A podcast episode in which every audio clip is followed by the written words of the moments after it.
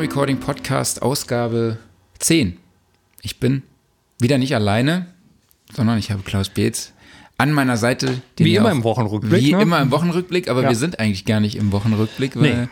wir haben seit Ende Oktober jetzt kein Interview mehr gemacht mit einem Engineer, Producer oder einem Sounddesigner. Mhm. Dachten wir, das müssen wir mal nochmal machen.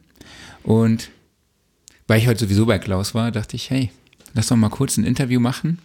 Ja, wo, wo ist der Sounddesigner, Producer? Kommt der weiß gleich nicht. noch, oder? kommt wahrscheinlich noch. Äh, genau, jetzt steht auch das Setup. Wir haben noch ein bisschen ummikrofoniert. ja, irgendwie sind äh, entweder reihenweise die Eingänge vom Interface verreckt oder die Mikros oder die Kabel. Äh, das muss ich gleich mal in Ruhe durchgehen, aber jetzt läuft es. Jetzt läuft's und jetzt, jetzt legen wir erstmal los. Genau. Und ähm, wir kennen uns, glaube ich, schon seit sechs, sieben Jahren. So. Ja, Das ist schon eigentlich noch gar ist schon eigentlich eine lange Zeit. Ne? genau. Wir haben uns kennengelernt. Da hast du mich angefragt für ein Interview fürs SAE-Magazin, glaube ich. Ne? Ja? Das war, glaube ich, das erste Mal, dass äh, wir in Kontakt waren.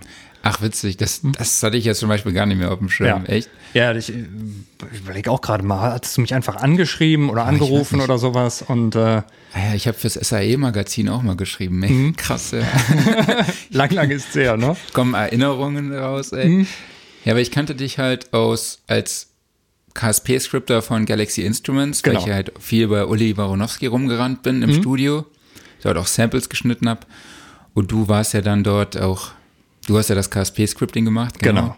Und ich habe dich dann immer über Skype gesehen. Ja. In Ulis äh, Regie auf Stimmt, dem das- riesen Rechner, das auf war die dem Zeit- riesen Monitor. Genau, das war die Zeit, wo ich gar nicht mehr zu Uli hingefahren bin, sonst immer schön nach Köln getingelt und da gearbeitet und dann irgendwann, als ich dann von zu Hause aus gearbeitet habe, dann immer über Skype und dann bist du in der Zeit wahrscheinlich im Studio gewesen, ne? Genau. Also mal klassisch aneinander vorbeigelaufen. Genau, ja. In der virtuellen Welt quasi. Genau, richtig. Ähm, ja, du hast schon erzählt, du bist immer nach Köln getingelt. Hm? Wie gesagt, wir kennen uns schon seit so, so langer Zeit und im Prinzip wusste ich bis heute Morgen gar nicht, wo du wohnst. Ich habe Morgen gedacht, okay, komm, ich fahr mal zu Klaus. ja. Ich dachte so, ja, eine halbe Stunde oder so Mhm. und dann, okay, ich brauche doch ein bisschen länger. Ja, Erzähl war, mal. genau, bin ja damals, aber bin vor einiger Zeit jetzt noch etwas weiter weggezogen von Köln. Äh, ursprünglich komme ich aus Erkelenz, ist halt ein, ein kleines Kaff zwischen äh, Mönchengladbach und Aachen. Und von da aus bis nach Köln ist ja dreiviertel Stunde Autofahrt. Ja. Und äh, in Köln ging es eigentlich los mit der SAE, da habe ich mein, mein Studium gemacht als äh, äh, Audio-Engineer. Bin dann danach rüber noch zum äh, Bachelorstudium auf die SAE Berlin und habe dann während des äh, SAE-Studiums auch ein Praktikum bei Uli gemacht. Äh, so habe ich Uli kennengelernt. Ah, und, okay. Äh, genau. Ja, ab da ging es eigentlich los. Und dann Okay. bin ich bei Uli hängen geblieben für lange Zeit. Ja, und hier, ich bin jetzt heute Morgen ja zu dir gefahren und hier ist noch ein Golfclub. Gehst du da auch jetzt mal manchmal hin golfen? Nee, also äh, ich, äh, ich habe noch nie Golf gespielt. Ich äh, würde gerne eigentlich mal eine Schnupperstunde machen, aber die wollen Geld für die Schnupperstunde. das hab ich, da war ich bisher zu geizig für. Also, Okay. also wenn sie es kostenlos machen würden, dann einfach mal drunter kloppen, da hätte ich Lust drauf, weil äh, ich habe immer gerne auf der Wii habe ich mal Golf gespielt, aber ich weiß nicht, ich glaube in, in Wirklichkeit Minigolf mag ich. Ah ja, gut. Gut, ich mag aber auch Tischtennis und kein normales Tennis. Du hast ja bestimmt auch, wie viele Super Nintendo-Spiele hast du? 160 oder Ja, so? so um den Dreh rum mittlerweile, ja. Hast du da nie auch noch ein Minigolf-Spiel oder so? Hm, Ich überlege gerade, gibt es überhaupt ein Minigolfspiel? Doch, es gibt so das eine oder andere, aber ist dann auch eher spielerisch als realistisch. Okay. Aber jetzt sind wir ja schon relativ spät eingestiegen, ja. Also Ja. du hast ja schon erzählt, du bei, das bei der SAE und hast ja auch dann noch das Bachelorstudium an der SAE Berlin gemacht. Damals konnte man das Bachelorstudium ja nur in Berlin machen. Mittlerweile geht das ja auch überall. Aber gehen wir mal nochmal eine, einen Schritt zurück. Ähm, wie bist du denn überhaupt mit Musik in Verbindung gekommen? Zum ersten Mal? Eigentlich der ganz klassische Weg. Also, ähm, mein Vater hatte eine, eine Stereoanlage und eine große Platten- bzw. CD-Sammlung zu Hause, hat selber viel Musik gehört und ähm, ja, das habe ich dann an, in frühester Kindheit mitbekommen. Äh, habe mich dann mit vor die Anlage gehangen und äh, irgendwann äh, durfte ich dann halt auch mal selber die Platte wechseln oder die CD später. Ähm, und so kam das eigentlich. Und Ja. mein Vater hat auch sehr viel querbeet gehört. Ähm, fing halt eigentlich an so mit, ich sag mal, den typischen Oldies oder sowas, die jetzt die ältere Generation hört. Aber ähm, das war also jetzt halt, ich sag mal, ähm, da war ich dann vielleicht vier, fünf Jahre alt, also das war Mitte der 80er. Ähm, da hat er dann halt auch Platten von, äh, äh, von Dire Straits, Genesis, Scorpions, sowas mit nach Hause gebracht und äh, da war ich halt voll dabei. Und äh, ja, so ging es eigentlich los, dass ich mich überhaupt für Musik interessiert habe. Okay. Und ähm, Ja, hier hast du ja auch dir die Kirschen aus der Vinylsammlung von deinem Dad rausgepickt. Ja, ja, genau. Da, Hier steht, äh, mein Vater mal äh, aufgeräumt hat, da unter anderem was steht da äh, Bad Out of Hell von Meatloaf und äh, Born in the USA von Bruce Springsteen, Und äh, The Wall, ne? The Wall von Pink Floyd, genau. Aber du hast gar keinen Plattenspieler. Nee, ich habe keinen Plattenspieler. Also. Aber einfach die, die LPs sind halt schön, ne? Ja, klar. Äh, Genau. Einfach zum Angucken. Vielleicht hole ich mir irgendwann noch mal einen Plattenspieler, aber äh, mal gucken. Nee, und äh, so ging das eigentlich los. Und dann ähm, wollte ich halt auch irgendwas musikalisch machen. Also ich habe halt immer auf irgendwelchen Kochpötten und sowas rumgetrommelt. Ähm, aber bis zum Schlagzeugunterricht hat es noch ein bisschen gedauert. Ich habe mit Klavier angefangen. Kann davon heute leider nichts mehr, aber ich habe mir vorgenommen, ich möchte dieses Jahr zumindest wieder so ein bisschen meine Kenntnisse auffrischen. Also irgendwie vielleicht ein bisschen Keyboardunterricht nehmen, weil ich glaube, so klassisches Klavier hätte ich keine Lust drauf. Kannst du so Scoof oder sowas machen? Ja, irgendwie sowas. Ich hatte acht Jahre Klavierunterricht und habe dann auch irgendwann parallel noch mit Schlagzeugunterricht angefangen. Aber ich muss sagen, äh, ich war so übungstechnisch doch eher faul. Und ja, von daher, es hat halt gereicht, um so ein bisschen beim Schülerkonzert zu spielen oder für mich hinzuklimpern oder halt äh, äh, Schlagzeug zu spielen. Ähm, aber äh, ja, Das ist jetzt ein bisschen despektierlich gegenüber Schülerbands, oder? ja, das war auch gar nicht negativ gemeint, sondern ich sag mal so diese typischen Musikschulauftritte oder sowas.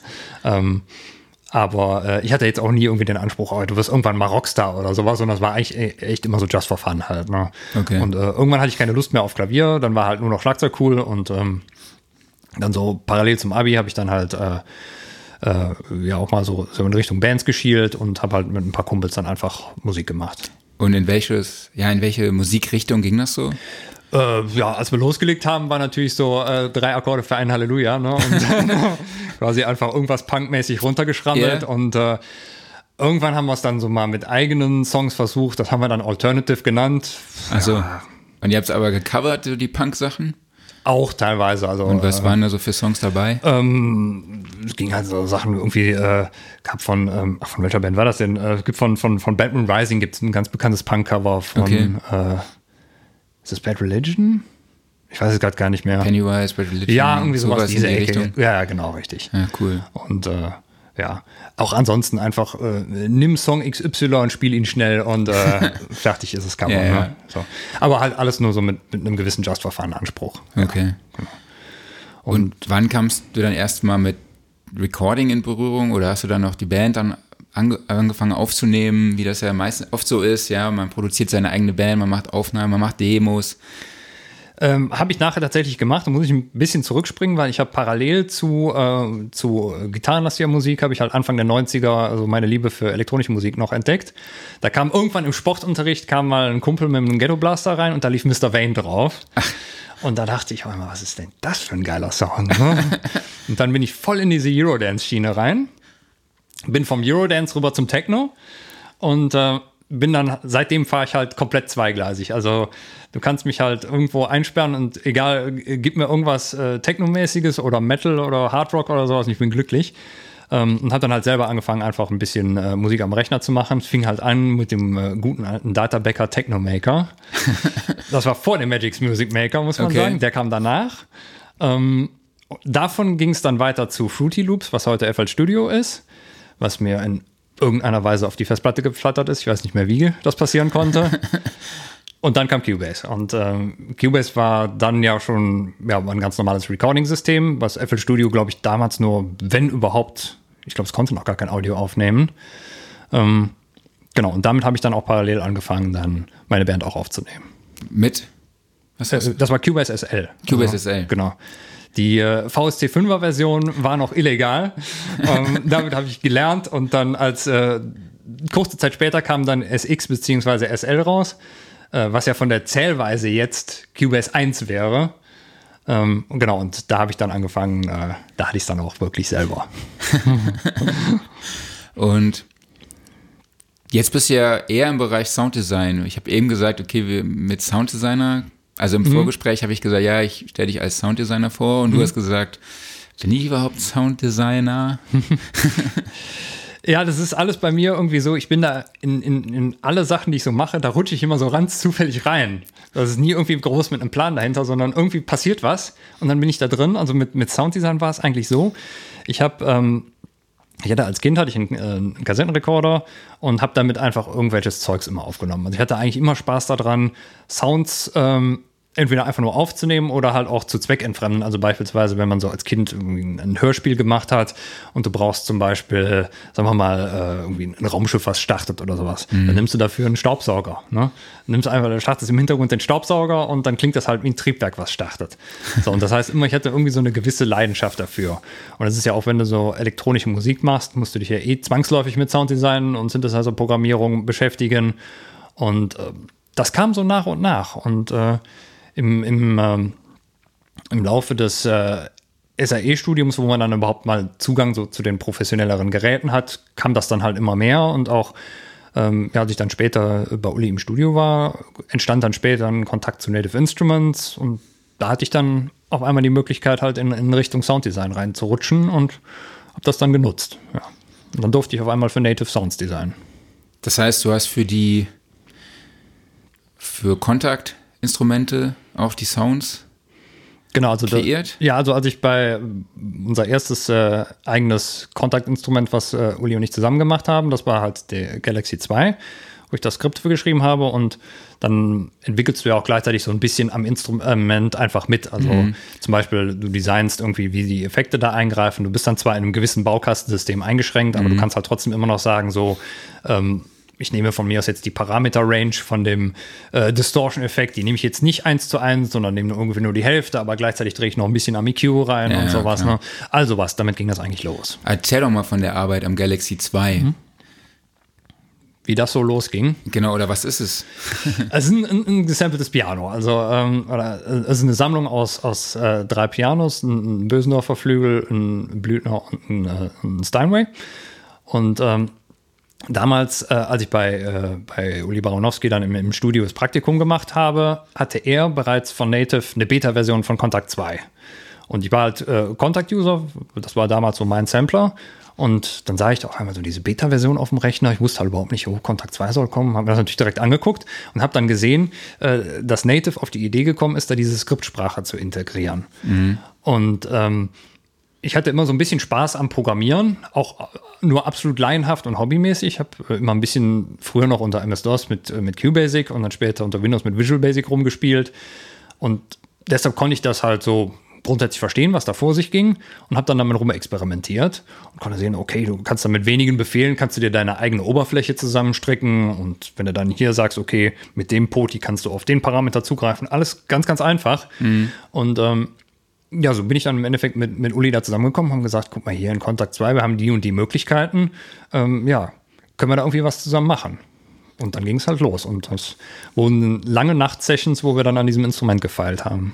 Das heißt, du hast das komplette Scripting genau. für den Galaxy 2 gemacht. Mhm, genau. Und hast dich dann einfach von jetzt auf gleich da reingefuchst und hast gesagt, so, ich mach das jetzt. Ja, genau. Einfach nur, weil ich zufällig über diese Beta-Version halt gestolpert bin, beziehungsweise äh, Uli mir halt gesagt hat, hier, guck dir das doch mal an. Und das war halt ganz einfach zu lernen, einfach wenn du halt diese rudimentären Kenntnisse im Programmieren hattest, konntest du da wunderbar durchsteigen. Und, sowas äh, wie Vorschleifen oder. Ganz genau, sowas in der Art. Und äh, ja, auch die Möglichkeiten waren halt viel, viel simpler im Vergleich zu dem, was du heute mit Kontakt machen kannst. Ja. Und äh, ja, aber trotzdem, ähm, wir waren dann somit die ersten, die überhaupt Instrumente für Kontakt 2 rausgebracht haben, weil wir halt äh, diese Beta-Version zur Verfügung hatten und auch relativ gut da vorangekommen sind. Und das hat echt schön funktioniert. Das heißt, die Contract, das Contract Scripting war ja damals noch sehr neu. Wie mhm. hast du dich dann da weitergebildet? Alles Learning by Doing oder gab es da schon Tutorials? Nee, nur Learning by Doing. Also was, was super geschrieben war, war die Anleitung tatsächlich. Die Anleitung okay. ist heute leider nur noch eine Auflistung aller Befehle, was prinzipiell okay ist, wenn man drin ist. Ja, ja, aber, aber, damals war es so ein richtiger Programmierleitfaden. Also mhm. das hättest du auch äh, als jemand verstehen können, der gar nicht äh, irgendwie mit Programmieren was zu tun hat. Die haben das wirklich toll erklärt da drin. Und das war so eine Lektüre, die habe ich mir dann ausgedruckt, habe ich mir den Garten damit gesetzt und äh, mir das Ganze dann reingepfiffen. Ja. Und ähm, das hat auch Spaß gemacht, das zu lernen, weil es halt echt gut durchschaubar war. Genau. Und es gibt, glaube ich, auch nur ein Buch. Ja, ich glaube. Scripting. Ne? Ja, ja, das kam vor ein paar Jahren mal raus. Ja, ja ich habe mir das mhm. mal gekauft, habe mhm. auch angefangen, so ein bisschen KSP-Scripting zu machen. Mhm. Wenn man da, aber ich glaube auch, dass es, dass man ein gewisses Vorwissen wäre, ist auch nicht schlecht. Also so von, ja. von Programmiersprachen. Ich kannte so ein bisschen Delphi oder so mhm. oder halt auch C. Also es war schon gut, dass man so ein bisschen, ja. bisschen äh, Vor Vorkenntnisse da hat. Ja, also gerade wenn man heute einsteigt, weil heute sind ja einfach die Möglichkeiten auch viel, viel größer da drin. Ja. Du bist ja dann noch quasi mit dem mit dem Contact Scripting gewachsen. Ganz genau, ja. Das war natürlich das Schöne, dass du dann immer, wenn, wenn mal ein Update kam, wo neue Funktionen drin waren, dann musstest du dir halt nur noch diesen Part angucken, das drauf schaffen und ja. äh, so hat sich das dann entwickelt, eigentlich bis heute. Kannst du mal kurz beschreiben und dokumentieren, wie so ein Instrument entsteht? Also jetzt nicht vom Sampling-Prozess her, sondern von der Entwicklung der GUI und von der von dem, von dem Scripting halt einfach? Also viel davon ist eigentlich erstmal die Planung im Voraus, muss ich sagen, weil du kannst halt einfach, wenn du im Voraus schon mit dem Kunden das Instrument genau durchsprichst, weil der Kunde hat immer sehr abenteuerliche Vorstellungen, mhm. ähm, kann man sehr viel Arbeit schon mal vermeiden. Also gerade im Bereich äh, GUI, ähm, da ist halt sehr viel Arbeit nachher notwendig. Und wenn man sagt, okay, lass uns das vielleicht hier vereinfachen oder können wir das so und so machen, und wenn man da direkt schon von vornherein einen relativ guten Plan hat, dann, ähm, dann kann man da sehr viel Arbeit vermeiden. Aber irgendwann ist man an dem Punkt, dann hast du halt eine genaue Aufstellung, dass du weißt, okay, äh, es gibt in dem Instrument zum Beispiel die und die Seiten, da kommen die und die äh, Bedienelemente drauf und die machen das und das. So, und wenn du den Überblick irgendwann hast, dann fängst du halt an, das Ganze zu strukturieren und erstellst erstmal äh, Steuerelemente im mhm. Skript. Also sagst irgendwie, erzeuge mir das erste Poti, erzeuge mir das zweite Poti und so weiter und so fort. Erzeuge mir den ersten Button und sowas. Und dann positionierst du die grob, einfach anhand von XY-Positionen, wo die sein sollen. Und das ist jetzt noch nicht mal der Prozess, wo du dann halt wirklich Grafiken einbaust, sondern du machst einfach nur wirklich so, so ganz grob, wo alles sein soll. Die mhm. haben dann noch keine Funktion und sowas. Und ähm, je nachdem, wie weit dann eben die Grafiken schon vorausgeschritten sind, kann man dann halt hingehen und sagen, okay, dann machen wir vielleicht jetzt schon mal ein bisschen Feinarbeit. Wenn das noch ein bisschen braucht, dann kann man eben anfangen, die Funktionen dann tatsächlich einzubauen, dass man schon mal, wenn man mit, mit den simpleren Sachen anfängt, man kriegt einen Ton aus dem Instrument raus, man hat schon mal eine, eine Lautstärkeregelung oder irgendwie, sagen wir mal, die einfachsten Parameter, dass man ein bisschen merkt, das Instrument an sich lebt schon mal. Ne? Ja. ja. So geht das dann und dann verfeinerst du es immer weiter. Was sind dann so die wichtigsten Parameter oder was ist das Wichtigste, was man vorher wissen muss? Das Allerwichtigste ist eigentlich äh, die tatsächliche Steuerung der Samples. Also normalerweise ist es so, dass du halt, wenn du keine, keine Skriptlogik in Kontakt einbaust, dann wird halt einfach ein MIDI-Signal in Kontakt reingeschickt und Kontakt guckt anhand seiner Gruppen- und Mapping-Struktur, ähm, sagen wir mal, Taste C3 wurde gespielt auf der und der Velocity, welche Samples liegen denn da? Ja, okay. Ah, die und die, abfeuern, Audio raus, fertig. Ja. So. Und das Skript hängt sich dazwischen und macht halt mit diesen MIDI-Informationen irgendwas. Und da muss man sich im Endeffekt im Klaren sein, was soll eigentlich genau passieren. Also wie übersetze ich das, was reinkommt, in das, was an Samples dann tatsächlich getriggert wird. Okay.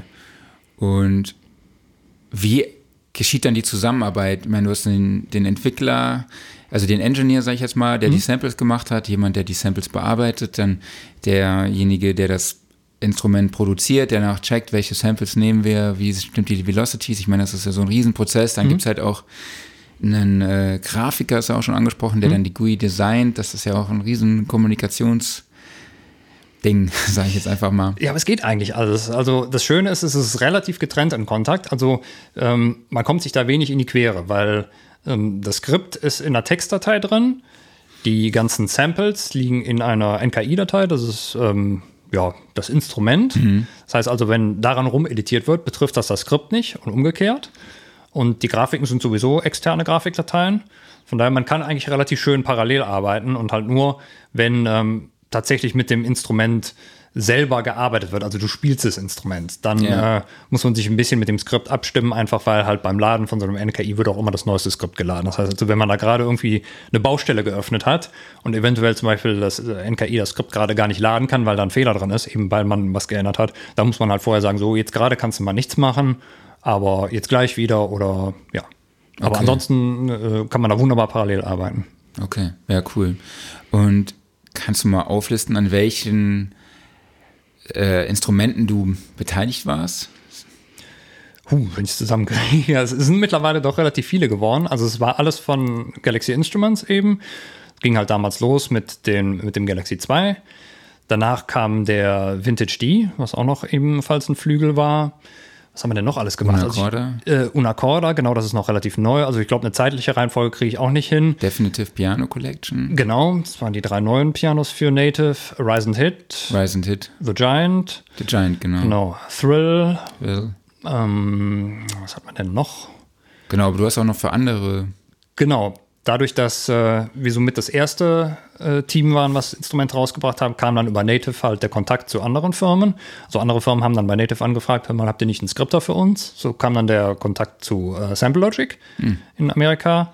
Und ähm, mit den beiden, äh, Joe und Keith, mit denen arbeite ich heute auch immer noch zusammen. Also es ging damals los mit ähm, das erste Cinematic Guitars. Ja, und von da an bis heute, es müssten irgendwie mittlerweile auch 20, 25 Instrumente gewesen sein, die wir zusammen gemacht haben. Ach, krass. Ja, dann, äh, was habe ich noch gemacht? Ich habe für, ähm, für Bechstein den ähm, äh, Digitalflügel gemacht. Ähm, was haben wir noch gemacht? Ich überlege gerade. Ja, ist ja schon einiges. Ne? Ja, ähm, es waren noch andere, die mir jetzt gerade so im Stich Wir können ja einfach eine riesenlange Liste in die Shownotes packen. Irgendwie sowas, ja. Müssen wir aber auch nicht unbedingt. Oder wir machen einen Wikipedia-Beitrag über dich. Und nee, lass mal lieber, rein. lass mal lieber. Ähm, genau.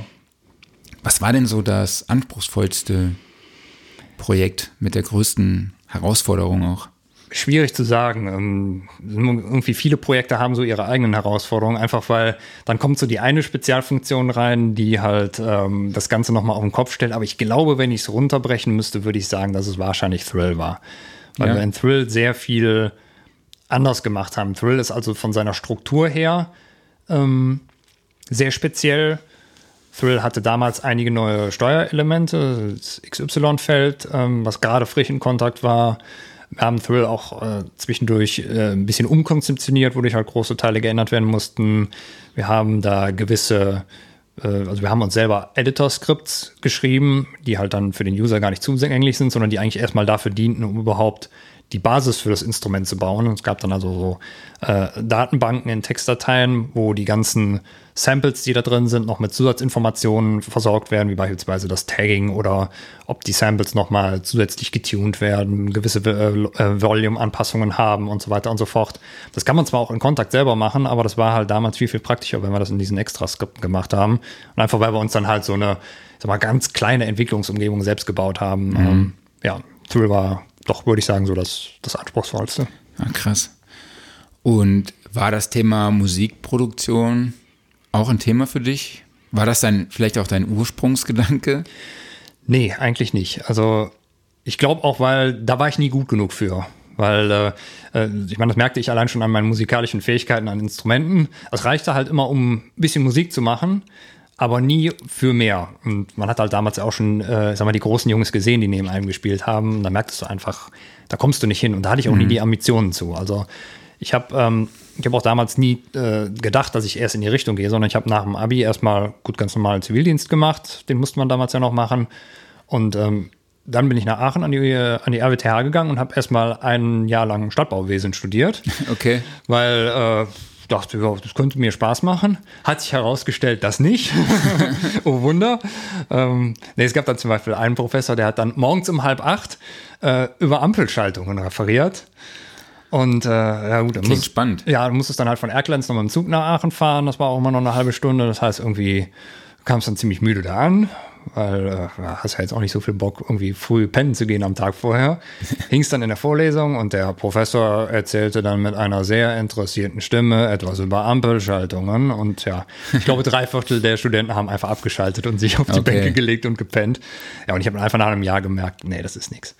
Und ähm, die SAE hatte dann einen Tag der offenen Tür äh, in Köln, habe ich mir dann mal angeguckt, war ganz begeistert davon und eigentlich war halt wirklich die Überlegung, in welche Richtung willst du gehen und ich hatte halt immer Spaß an Musik. Und das mit dem Aufnehmen von der eigenen Band, das hat auch, das war nett, das hat irgendwie ganz gut geklappt, das hat uns zwar nichts gebracht oder sowas, aber das hat halt Spaß gemacht. Mhm. Ja, ne? so. ähm, dann habe ich mit meinen Eltern überlegt und ähm, tja, sie haben mir das dann glücklicherweise auch finanziert, das Studium, wofür ich ihnen auch heute noch äh, super dankbar bin, dass sie halt das gesagt haben. Äh, ja, wir machen das, wenn du das unbedingt möchtest. Und ja, ab da ging's los. Das Lustige war halt aber, dass ich während des Studiums immer noch nicht den großen Plan hatte, was ich damit tatsächlich anfangen will. Also es war so im Hintergedanken halt einfach so dieses typische, du machst danach ein Studio auf. Aber ich wusste auch gleichzeitig, also hundertprozentig wird das wahrscheinlich nicht funktionieren. Weil A, Musikbusiness ist nicht gerade das Einfachste. Ne? Nee, definitiv. Ich bin auch nicht der Meister im Klinkenputzen oder sowas. Und äh, ja, eigentlich ein eigenes Recording-Studio aufmachen, das ist halt ein tierisches Risiko. Ja, klar. Und ähm, tja, dann mussten wir halt während des Studiums ein Praktikum machen.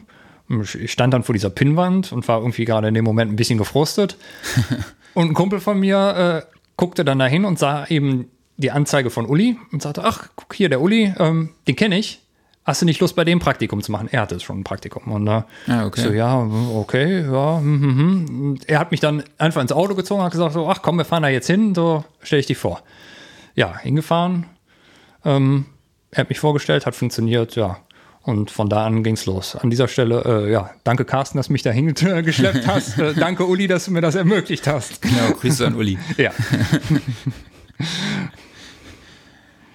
Und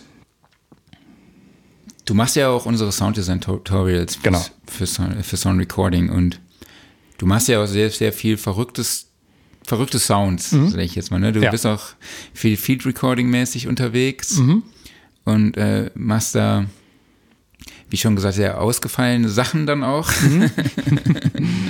ähm, wie kam dann das, ja, sag ich mal, die Liebe zum Field Recording?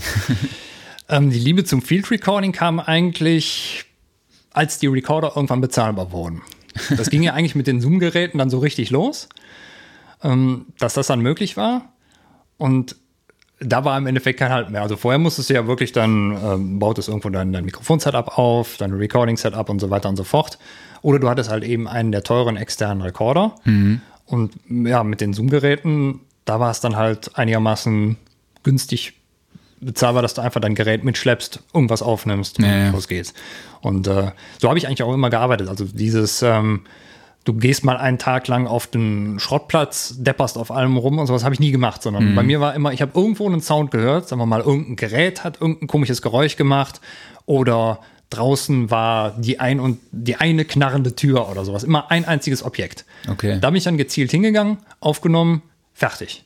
Weil hätte ich dafür dann immer das komplette Setup aufgebaut, ich glaube, das hätte mich ziemlich gefrustet. Ja, genau. Ich habe ja auch gerade gedacht, ja, da brauchst du ja eigentlich auch ein sehr mobiles Setup. Genau, das heißt, ja. du hast einfach mit dem, mit dem H6 oder einem H4, Genau, mit den mhm. integrierten Mikrofonen, Ja, genau. nimmst du dann das auf. Genau, also mittlerweile dann halt auch mit externen Mikrofonen oder sowas, weil klar, irgendwann stockt man einfach weiter auf. Ja. Aber das war mir halt immer sehr, sehr wichtig, einfach diese spielerische Komponente da dran, weil äh, klar, du kannst äh, natürlich, wenn du jetzt ein großes Setup auch baust, dann kannst du die Qualität immer noch steigern. Mhm. Aber man muss auch bedenken, es ist einfach mit geringen Mitteln ist heute eine dermaßen gute Qualität mö äh, möglich.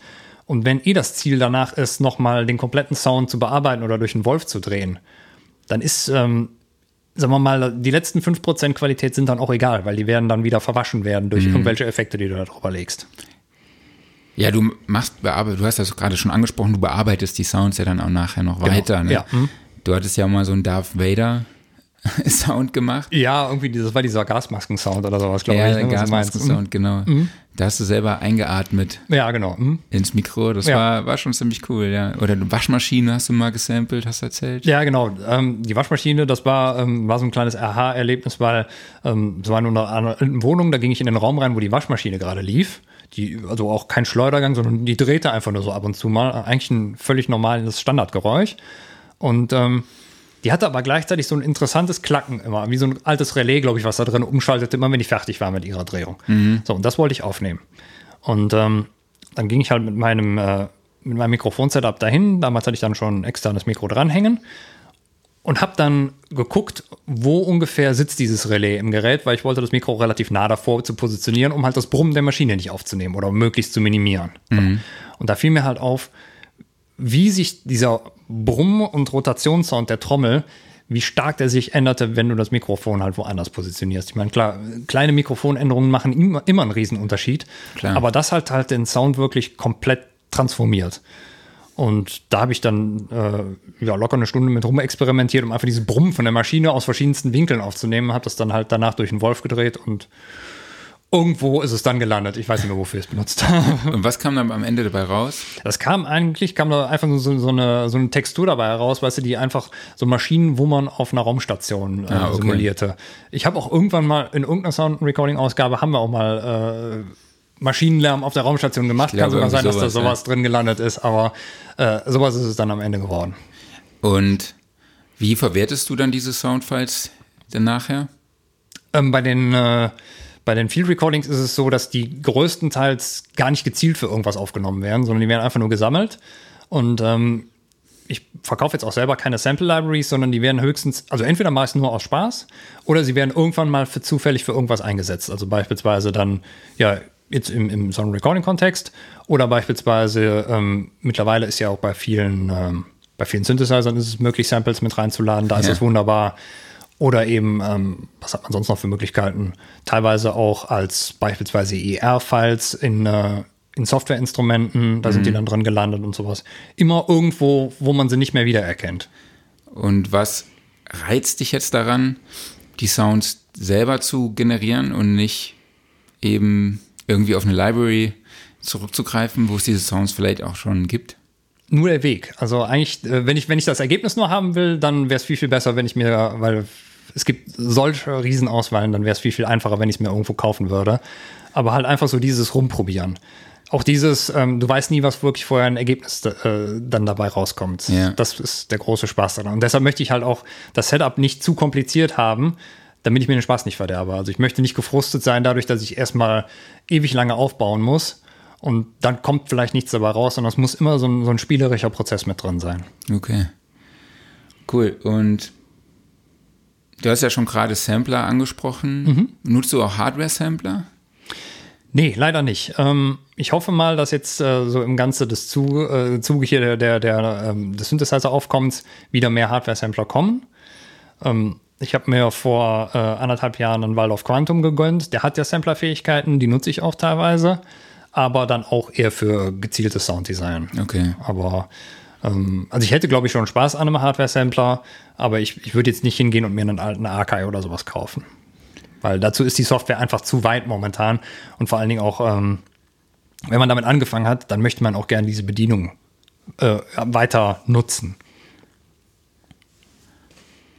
Ich da kam jetzt nur auf die Frage, weil ich sehr überrascht war, als ich heute hierher kam Mhm. und du so diesen Zündpark sah. Mhm. Also ich sehe ja sonst immer nur die Wand hinter dir. Mhm. Da stehen zwar auch ein paar Synthesizer, aber dann stehen hier tatsächlich doch noch ein paar mehr, ja. Und auch Ja. Mhm. hier auf deinem, auf deinem Tisch steht noch der, der Hydra Synth. Äh, wie kam dann die Liebe zu den Synthesizern? Ja, eigentlich halt wirklich über die elektronische Musik. Also das war dann so, ähm, du fängst an, damit in, in Software an den Dingern rumzuspielen. Also es ging halt damals wirklich mit, mit FL Studio los. Und ähm, damals war es ja eigentlich noch wirklich so, da, da wurden die Software-Synthesizer noch teilweise belächelt. Das war halt um, um 2000 ungefähr rum, so um den Dreh. Ähm, und da war halt die, die Hardware einfach äh, qualitativ noch viel, viel weiter. So. Ähm, dann machte man sich schlau damals, um hier die, die ähm, Produzenten so in der Dance-Szene, was benutzen die? Access Virus, So ist- JP8000, Klavier Nordlied und so weiter und so fort. Das sind also so Geräte, weißt du, die landen dann bei dir auf der Wunschliste irgendwann. Dann denkst du, irgendwann möchtest du sowas auch mal haben. War natürlich damals für, einen- für einen Schüler oder Anfang Studenten viel, viel zu teuer.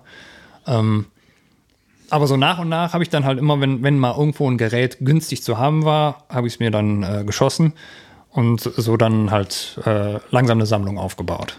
Ja, du bist auf jeden Fall ein, Waldorf-Fan. Ich bin Waldorf-Fan, ja, die haben tolle Geräte. Was ist so für dich der außergewöhnlichste? Oder welcher der sind? Im Allgemeinen ist nicht nur Waldorf, sondern generell hat für dich so der den außergewöhnlichsten Sound?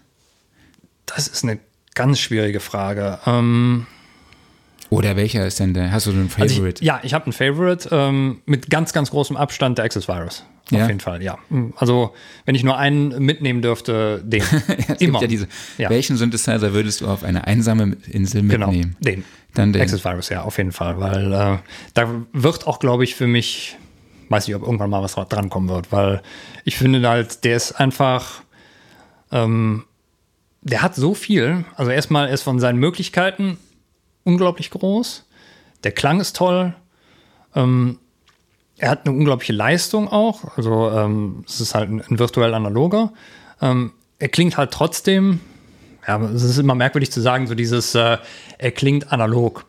Ähm, er hat halt schon diesen gewissen, er hat einen totalen Biss drin, also diesen Biss, den man eigentlich vom Analogen her kennt. Er mhm. ist aber anders als ein Analoger. Also wenn ich einen analogen Sound haben will, dann nehme ich den. Aber der Virus, der hat halt trotzdem irgendwie diesen, der drückt immer irgendwie. Und ähm, ich habe halt die Möglichkeit, auch da dermaßen eine Verfremdung des Sounds zu machen und habe auch gleichzeitig wiederum die Möglichkeit, sehr, sehr viele von diesen Standard-Sounds abzufeuern, weil er einfach so viel Rechenleistung hat, auch heute noch. Ähm, mhm. Ich meine, das Gerät, also der, der Virus TI2 ist von wann? 2009, 2010 oder sowas um den Dreh rum, also schon älter. Mhm. Aber ja, tolles Gerät. Also gibt es ja auch heute immer noch zu kaufen in der Form. Also, Was kostet der nochmal? Ähm, ich glaube 1700 oder so um den Dreh kostet der. Also kann ich heute immer noch uneingeschränkt empfehlen. Cool. Und wie kommen die Synthesizer in deiner Arbeit zum Zuge? Ganz unterschiedlich. Ähm, auch oft einfach nur als, äh, als Lieferant von kleinen Schnipseln, dass ich mal irgendwas davon absample. Ähm, teilweise auch als Soundlieferant wieder für Samples für andere Synthesizer. Also beispielsweise, ich hatte jetzt für, ähm, für Arturia vor einiger Zeit einen Sounddesign-Auftrag und da habe ich auch ein Sample aus einem anderen Synthesizer raus generiert, was ich dann benutzt habe. Ähm, also sind immer so eher diese kleinen, kleinen Schnipselchen und mhm. Details, die dann benutzt werden. Okay, wie sah denn diese Arbeit für Arturia aus? Also Arturia hat ja vor einiger Zeit diesen äh, Pigments-Synthesizer vorgestellt mhm. und ähm, da habe ich jetzt an verschiedenen Soundpacks mitgearbeitet und auch für das V-Collection 7 Update, was vor einiger Zeit kam, da habe ich Patches für designt. Ach, okay. Das heißt, ja. du machst auch solche Sachen ähm, für die Hersteller. Ja, also, genau, richtig. Mhm. Ähm, Presets ja. programmieren mhm. oder einstellen. Genau. Oder auch Sounds generieren. Richtig. Okay, und wie sieht das, das dann aus, wenn du für Synthesizer die Sounds generierst? Du hast gerade beschrieben, ähm, du hast dann dafür einen anderen Synthesizer gesampelt. Mhm, genau. Also du hast ja da unter anderem in Pigments mittlerweile zum Beispiel, äh, Pigments hat auch ein eigenes Sample-Modul drin. Du hast da zwei Oszillatoren so gesehen drin. Du kannst für jeden Oszillator einstellen, was bist du? Bist du ein klassischer virtuell analoger mhm.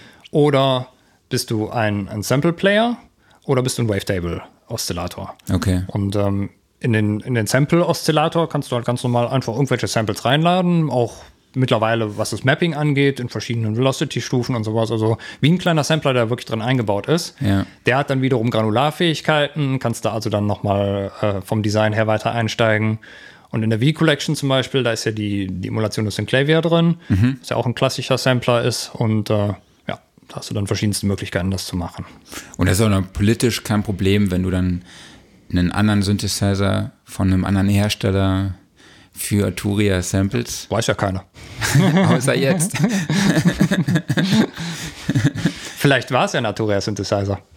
Ach so, ja, das kann natürlich sein, stimmt. Du ja. hast ja ein paar Arturia-Sachen hier stehen. Ja, genau.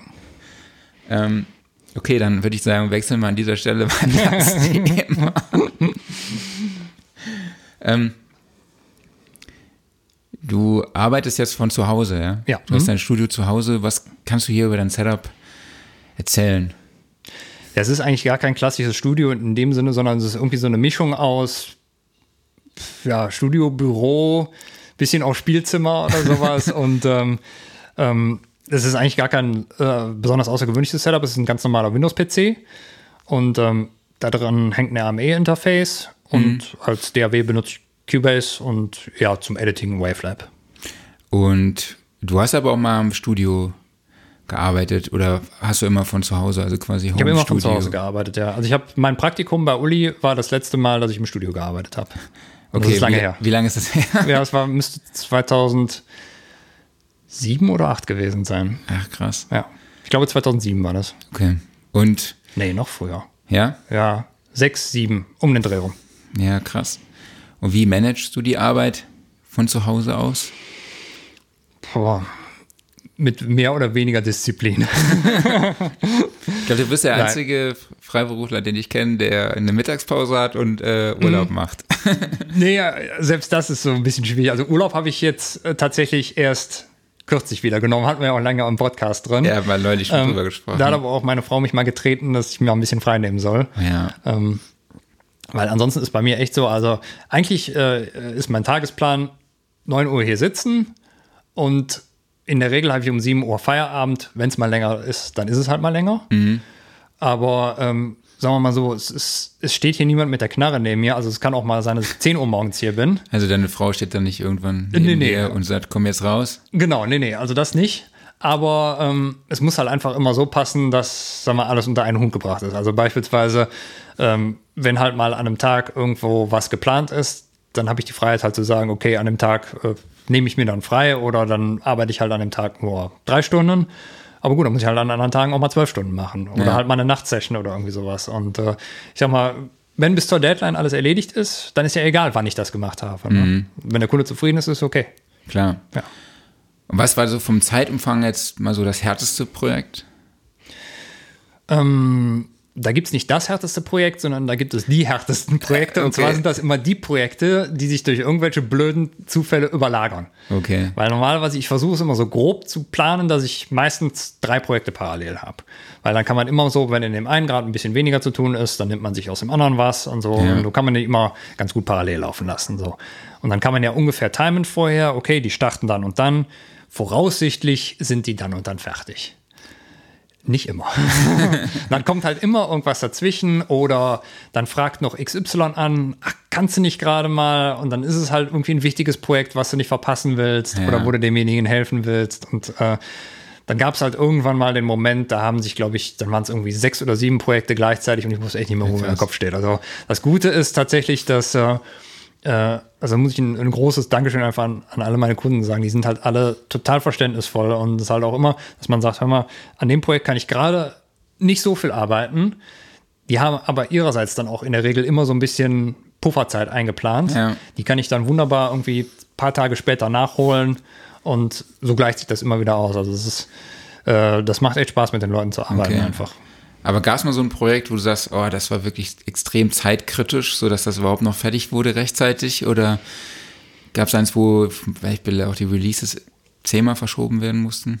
Also Releases werden ganz oft verschoben, aber das hat eher andere Gründe. Also da Okay. äh, bin ich zum Glück äh, nie mit drin involviert, sondern das sind dann eher so, äh, ich sag mal, politische Entscheidungen, wo ich auch gar nicht mit involviert bin. Also sei es, dass irgendwie die Marketingmaschinerie noch nicht so weit ist oder dies und das. Ähm, Ja. Nee, äh, das gab es zum Glück noch nicht. Also dass jetzt irgendwie durch, äh, durch meine Arbeit äh, irgendwas gefährdet war oder sowas, nee. Nee, ich meine jetzt auch nicht durch, nur durch deine Arbeit, also komplett in der Prozesskette. Nee, also dass sich Projekte einfach äh, vergrößert haben oder man den, den Zeitumfang einfach falsch eingeschätzt hat, das ist oft vorgekommen, ja. Ja. Genau. Aber äh, es hat irgendwie immer funktioniert am Ende. Okay. Das war auch schön. Aber es ist auch noch nie irgendwie ein Projekt geplatzt oder so. Nee, auch noch Irgendwie nicht. noch mitten in der Produktion oder so. Nee, also nicht, dass ich wüsste. Okay. Ähm, welche Projekte stehen jetzt in der nächsten, in der, Kürz- in der Zukunft für dich an? Ähm, keine, über die ich reden. das ist immer das Problem, weil, ja, solange wir die Dinger nicht veröffentlicht sind, ähm, darfst du über die Instrumente auch nicht reden. Okay. Was war denn der äh, Release, der jetzt noch nicht so lange zurückliegt? Ähm, lass mich überlegen. Also ich mache in letzter Zeit auch öfters was für UJam. Die haben ihre eigene Sampler-Plattform, ähm, die prinzipiell Kontakt da relativ ähnlich ist. Und ähm, da habe ich unter anderem, ähm, da haben wir sogar, glaube ich, vor ein paar Podcast-Ausgaben kurz drüber gesprochen, über die äh, Beatmaker 2 Updates von UJam. Das war, glaube ich, mit das letzte, was rausgekommen ist, wo ich mitgearbeitet habe. Stimmt, du machst ja immer noch ein bisschen Eigenwerbung. Ja, ganz dezent. Aber äh, das ist eher dann, äh, um, um die Companies zu unterstützen. Da habe ich ja dann nichts mehr mit zu Ja, tun. du bist ja auch sehr bescheiden, was das angeht. Findest du?